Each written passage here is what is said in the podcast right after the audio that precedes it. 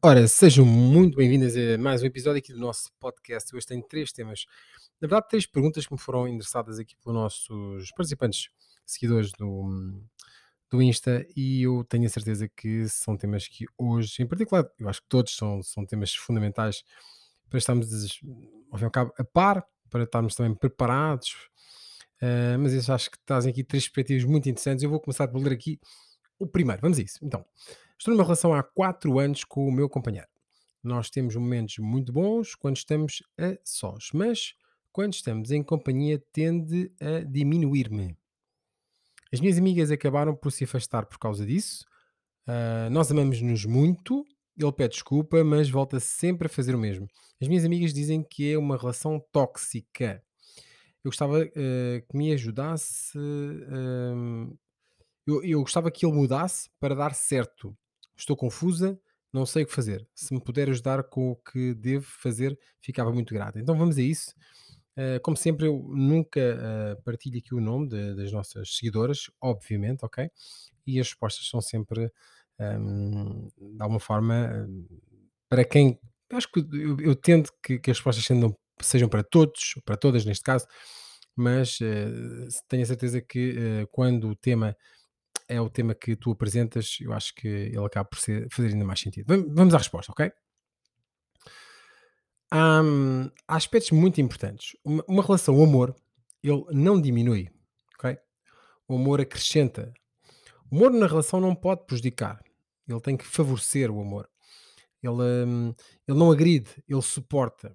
Esta base de que alguma coisa na relação me diminui, me coloca numa situação desconfortável, não é um bom sinal ok? Muitas vezes até numa esperança que o outro mude, não é? Uh, muitas pessoas, como esta seguidora, vivem um suposto amor numa relação que apenas os diminui.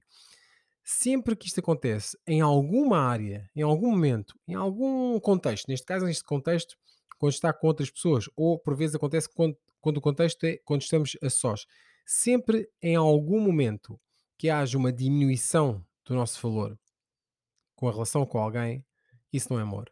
Okay? Isso pode ter qualquer outra palavra, mas não pode ser amor. ok?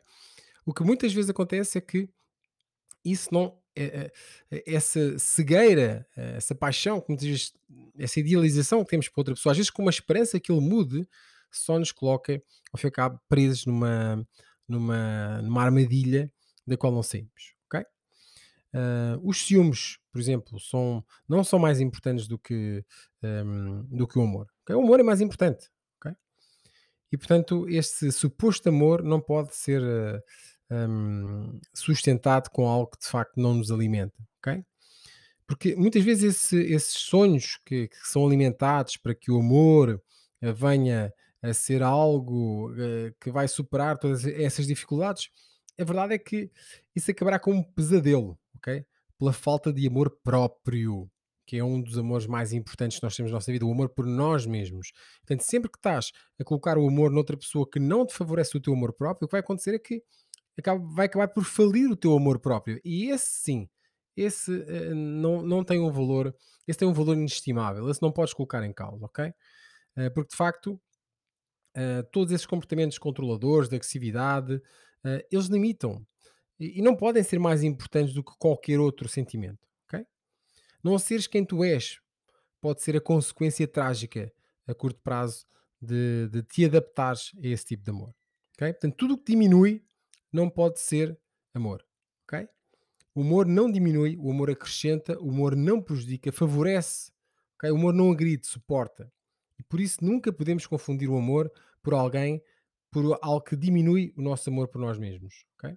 Então fica muito atenta a, a, a sinais como ciúme, a comunicação tóxica, comportamentos controladores, a desonestidade, ou não te aceitar como tu és, neste caso diminuindo-te, okay? porque o, o, o, verdadeiro amor não é isso, ok? O, o, verdadeiro amor ele suporta, ele não diminui. E são sinais de alerta muito importantes, ok? Para te amares mais a ti do que qualquer outra pessoa. Porque quando estás a amar-te a ti profundamente, tu não achas esses comportamentos aceitáveis quando estás a amar profundamente, não deixas que as pessoas que são a tua base de amizade se afastem por não conseguir ver uma versão que não és tua. Então, esse é um sinal de alerta. Se tu estás numa relação neste momento e não podes ser quem tu és, ou sentes que as pessoas que estão à tua volta que gostam de ti não conseguem ver essa versão alterada por causa dessa relação, então isso não é amor. Porque deixaste de ser quem tu és. E eh, deixar de ser quem tu és tem um- uma consequência. Não gostares da pessoa que depois encontras no final da relação ou ao meio da relação. Ok? Então não é só um tema desta, desta nossa seguidora, este é um tema muito presente no dia a dia, porque é muito fácil confundir este, este amor idealizado, às vezes até com a confusão que vamos transformar esta pessoa e com isso o amor vai acontecer. Não, não vai acontecer, porque mesmo que essa pessoa se transforme, tu já te transformaste ao nível de que não gostas eh, daquilo que tu és. E esse é um preço que não tem ah, um valor, não tem preço, ok?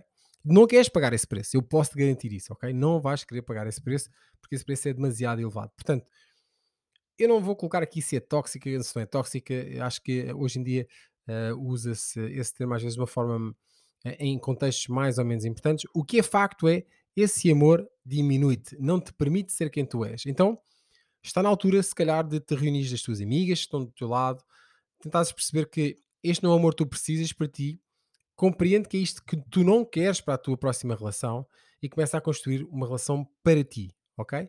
Não para a outra pessoa, não que encaixe na outra pessoa, mas uma relação que se encaixe em ti, na tua forma de ser, na tua, na tua forma de estar, na, na- na forma que te, que te permita eh, seres uma pessoa ainda melhor e não uma pessoa diminuída, ok? Fundamental. Eh, ótima pergunta, foi colocada aqui também, porque é um tema hoje em dia, desde sempre, mas hoje muito transversal, são às vezes as pessoas procuram aquilo que é um comportamento tóxico, algo muito evidente. Não, se eu não estou a ser a minha melhor versão, então este não é o amor que eu preciso. Se eu não estou a mostrar ao mundo, à relação, a melhor forma daquilo que eu sou, então isso não é a relação que eu preciso. Pode ser que aquilo que me impeça de mostrar a minha melhor versão seja eu, ok? Posso ser eu a, a causa. Neste caso não é. Neste caso é outra pessoa que diminui. Mas se for eu o meu caso, eu trabalho para mim e não te aconselho a entrar numa relação com alguém quando tu não estás completa, porque isso é exatamente o que acontece com o companheiro desta nossa ah, seguidora. Ok? Esse, esse companheiro não se sente totalmente ah, realizado, totalmente ah, inteiro e tenta de alguma forma tirar da outra pessoa para se sentir melhor a ele. ok? É como se eu preencher o meu saco de farinha, eu vou tirar a farinha do outro. A questão é que não, não se misturam, ok? Somos, cada um de nós somos indivíduos, ok? E o amor só pode potenciar esse indivíduo. Eu posso ser maior, mais seguro, mais confiante, mais brilhante quando estou com alguém. Nunca o contrário. Se é o contrário, é um sinal de alerta para, tra- eh, para travar quanto antes. Bom, e seguimos para a nossa segunda pergunta aqui deste, do- também do nosso, de uma do nosso Instagram. E aqui vai. Então, estou casada há 17 anos. O meu companheiro, hum, eu e o meu companheiro ac- acabamos por criar rotinas que lentamente estão a matar a nossa relação. 17 anos, portanto. Agora que hum, vou acompanhando o trabalho do doutor, sinto que tenho de fazer algo urgente para mudar isto, ok? A semana passada, eh, ele disse-me que as rotinas não o fazem feliz. Eu fiquei apavorada, ainda que as coisas estejam mornas, nós ainda gostamos muito um do outro e ajude-me a salvar o meu casamento. Bom, isso é uma- um pedido eh, bastante, eh, bastante imperativo. Ainda assim, eu vou dar aqui algumas estratégias que eu acho que podem ser importantes para, hum, para, para tu agires e tu, sim, salvares o teu casamento se for essa a tua intenção. Vamos a isso então. Primeira questão é, hum, quando falamos de rotinas nos casamentos e nas relações em geral, aliás, eh, eu, eu costumo dizer que a, a rotina eh, acaba por ter culpas das quais não é responsável, não é? Porque há diferença entre ter uma rotina e cair no conformismo de uma relação. São coisas diferentes, ok? Eh, eu diria mais, a rotina ela é essencial para uma relação. As rotinas ajudam, por exemplo, a criar pontos de encontro. As, as relações onde os dois remam para o mesmo, para, o mesmo lado, hum, de facto, eles eh, têm rotinas. A rotina até do ritmo que estão a implementar essa mesma remada, ok? Hum, há- a questão é que há rotinas boas e há rotinas más. Aí sim, ok? Juntar tudo todos os dias juntos. É uma boa rotina, não é? Verem filmes um sábado à tarde, todos os sábados, é uma boa rotina. Eh, na hora de deitar, adormecerem abraçados, eu acho que é uma ótima rotina, ok? Portanto, a verdade é que muitas vezes a rotina é vista como uma vilã das relações, mas ela não tem a ver com monotonia, que é isso que prejudica as relações, ok? Criar rituais em conjunto é super saudável para uma relação, ok? Cria sentimento de pertença, boa comunicação, é reconfortante. A previsibilidade, quando é boa, é saudável. Quando é bem explorada, ok? O conformismo, e agora sim, falamos se calhar do tema desta nossa seguidora, isso é, e sim, é, é algo preocupante. Mas é exatamente o oposto de rotina, ok? Conformismo é passividade. É um comportamento ou tendência, ao fim e ao cabo, de comportamento que uh, de aceitar, sem se opor às situações indesejadas. Ou seja, é um modo de agir que a pessoa aceita sem discutir, uh, não percebe o que é que está a acontecer uh, e, portanto, não pretende o contrário. Ou seja, o que eu quero dizer com isto é, é nesses sinais de que, de facto, nós não estamos a fazer nada para crescer a relação e não devemos chamar isso rotina, devemos chamar isso passividade, que nós devemos entrar em ação e dizer assim: o que é que eu quero, de facto, para a minha relação? Quais são as rotinas boas que eu quero para a minha relação? É fácil colocar uh, a responsabilidade na rotina, não é? Não. A rotina é quais das rotinas é que nós temos que são boas para nós? Isso é uma pergunta que podes fazer, por exemplo, num jantar a dois ou no serão. Quando pensas sobre a tua relação, é que rotinas é que nós temos boas que nós queremos manter? que rotinas é que nós temos que não são boas, que nós deixamos normalmente rotinas de passividade, onde nós não agimos perante nada, onde nós deixamos que a relação fosse para um patamar e nós não nos importamos com isso, não tomamos a responsabilidade de tomar a decisão por isso, ok? E, e aí, claro, a partir do momento em que uma relação cai no conformismo, uh, deixa de haver comunicação, uh, da partilha, falta de empatia, e, e este, este sentimento ou emoção que possa trazer aquele entusiasmo ao casal vai-se vai, vai -se perdendo, ok? Então, uh, quando pensares uh, uh, a minha rotina, a rotina não apoia a minha relação. Não. Quais são as rotinas? Quais são as rotinas que nós fomos deixando passivamente que não nos apoiam? Por exemplo, rotinas de cada um faz a sua coisa depois de jantar. Eu vou para o meu computador, eu vou para o meu telemóvel, ele vai ver uma série que eu não gosto, ele vai ver o futebol que eu não gosto. Tenta encontrar pontos de contacto. É aí que está a relação, ok? A relação precisa dessas interações, desses pontos de contacto. Porque é aí que se cria, de facto, uh, uma relação que nós queremos manter. E isso faz também com rotinas boas. Não se faz só com uh, rotinas uh, más? Rotinas más que eu chamo de passividade ok? Que são diferentes. As rotinas são coisas boas que alimentam a relação. A previsibilidade é uma coisa que, quando é boa, é agradável, ok? O que não é bom é a passividade, é o não me importar em trazer. Claro que é assim, dito bem, neste caso, esta nossa seguidora está a agir em relação a isso, que é, eu não aceito mais esta passividade em relação às rotinas, eu quero ter um papel ativo em relação às rotinas. Então a minha sugestão é, senta-te do lado do teu companheiro, e vamos falar sobre as rotinas que tu não gostas e as rotinas que nós perdemos e deixámos de ter que nós gostamos, aquela que eu mais apreciava. Qual era aquela que mais apreciavas? Comunicar sobre aquilo que é o prazer das rotinas dentro da relação. Prazer de algo que nós fazemos a dois e que nos faz sentir mais próximos, mais em conexão um com o outro. Aí temos o papel essencial para nós conseguirmos construir uma relação saudável e harmoniosa. E não culpar algo que nós fazemos muitas vezes sem perceber, mas que podem ser muito úteis, que são as rotinas boas da relação. ok? Então procura encontrar rotinas boas, procura identificar já rotinas boas que já existam uh, ou que já existiram e sustenta-te nessas rotinas boas. Procura também eliminar rotinas más e transformar essas rotinas más em rotinas boas. ok? Ora, seguimos então para a nossa terceira pergunta de hoje. Esta é uma pergunta muito interessante. Um, e é a seguinte, ok? Só me lembro de ter relações com homens que têm uma outra relação com uma outra mulher, ok? Não sei se é karma, mas sempre que me apaixono por um homem, ele é casado. Ok? Agora conheci um homem espetacular e ele não está numa relação. Ok? Dou por mim a não o valorizar o suficiente as minhas amigas dizem que eu sou louca e que só quero o pior para mim. Eu estou perdida e a sentir que vou perder esta oportunidade. Não sei o que fazer. Isto é um tema muito, muito, muito interessante. Ora bem, vamos lá tentar aqui de uma forma simples, eh, falar um pouco sobre esta, hum, sobre esta tendência, ok?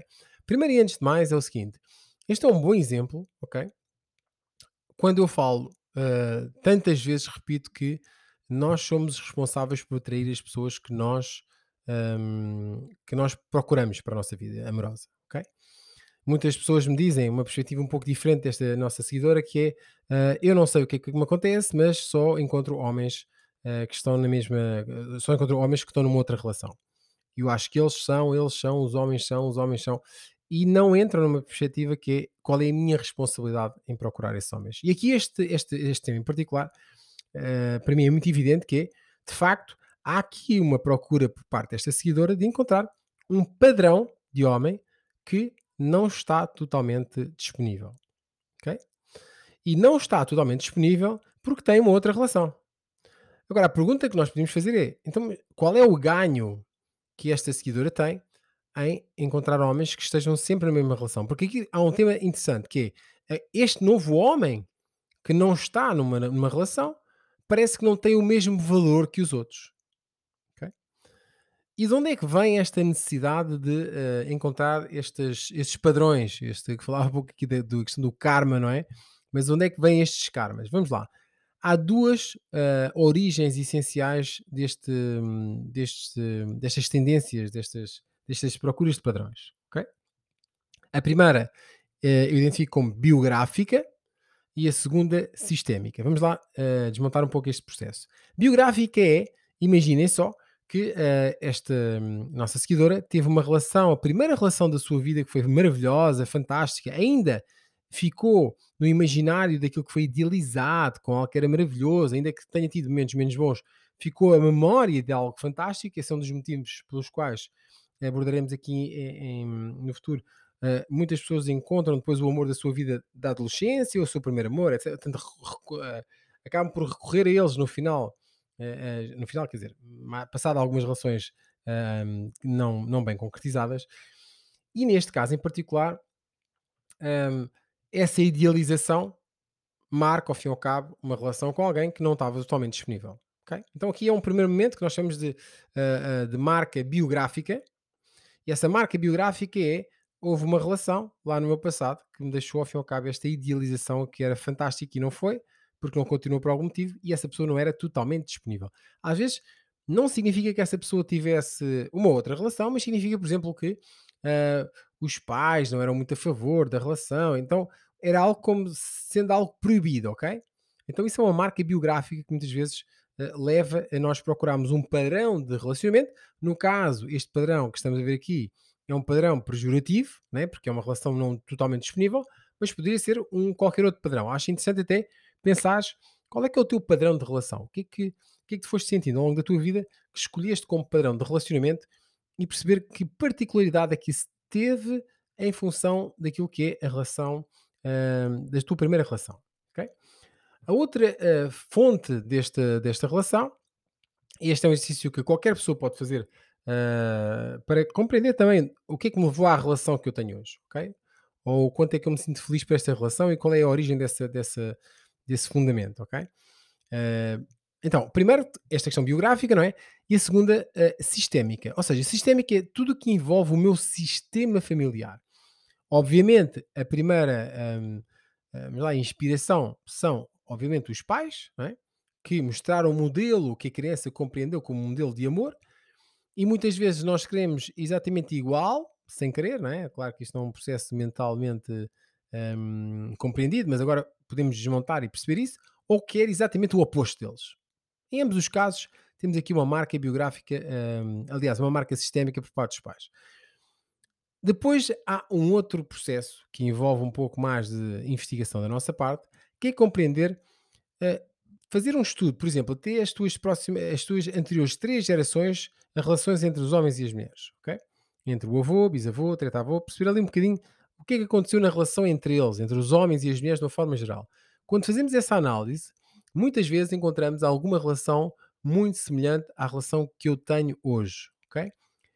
Eu chamo esse processo aquilo que são lealdades secretas. Então, por exemplo, se houve um, um avô ou um bisavô, uma história que nós fomos ouvindo ao fim e ao cabo da nossa infância, que era um avô ah, que era, hum, por um lado, era um grande mulherengo, mas foi uma pessoa que eu criei uma certa idealização desse homem, ok?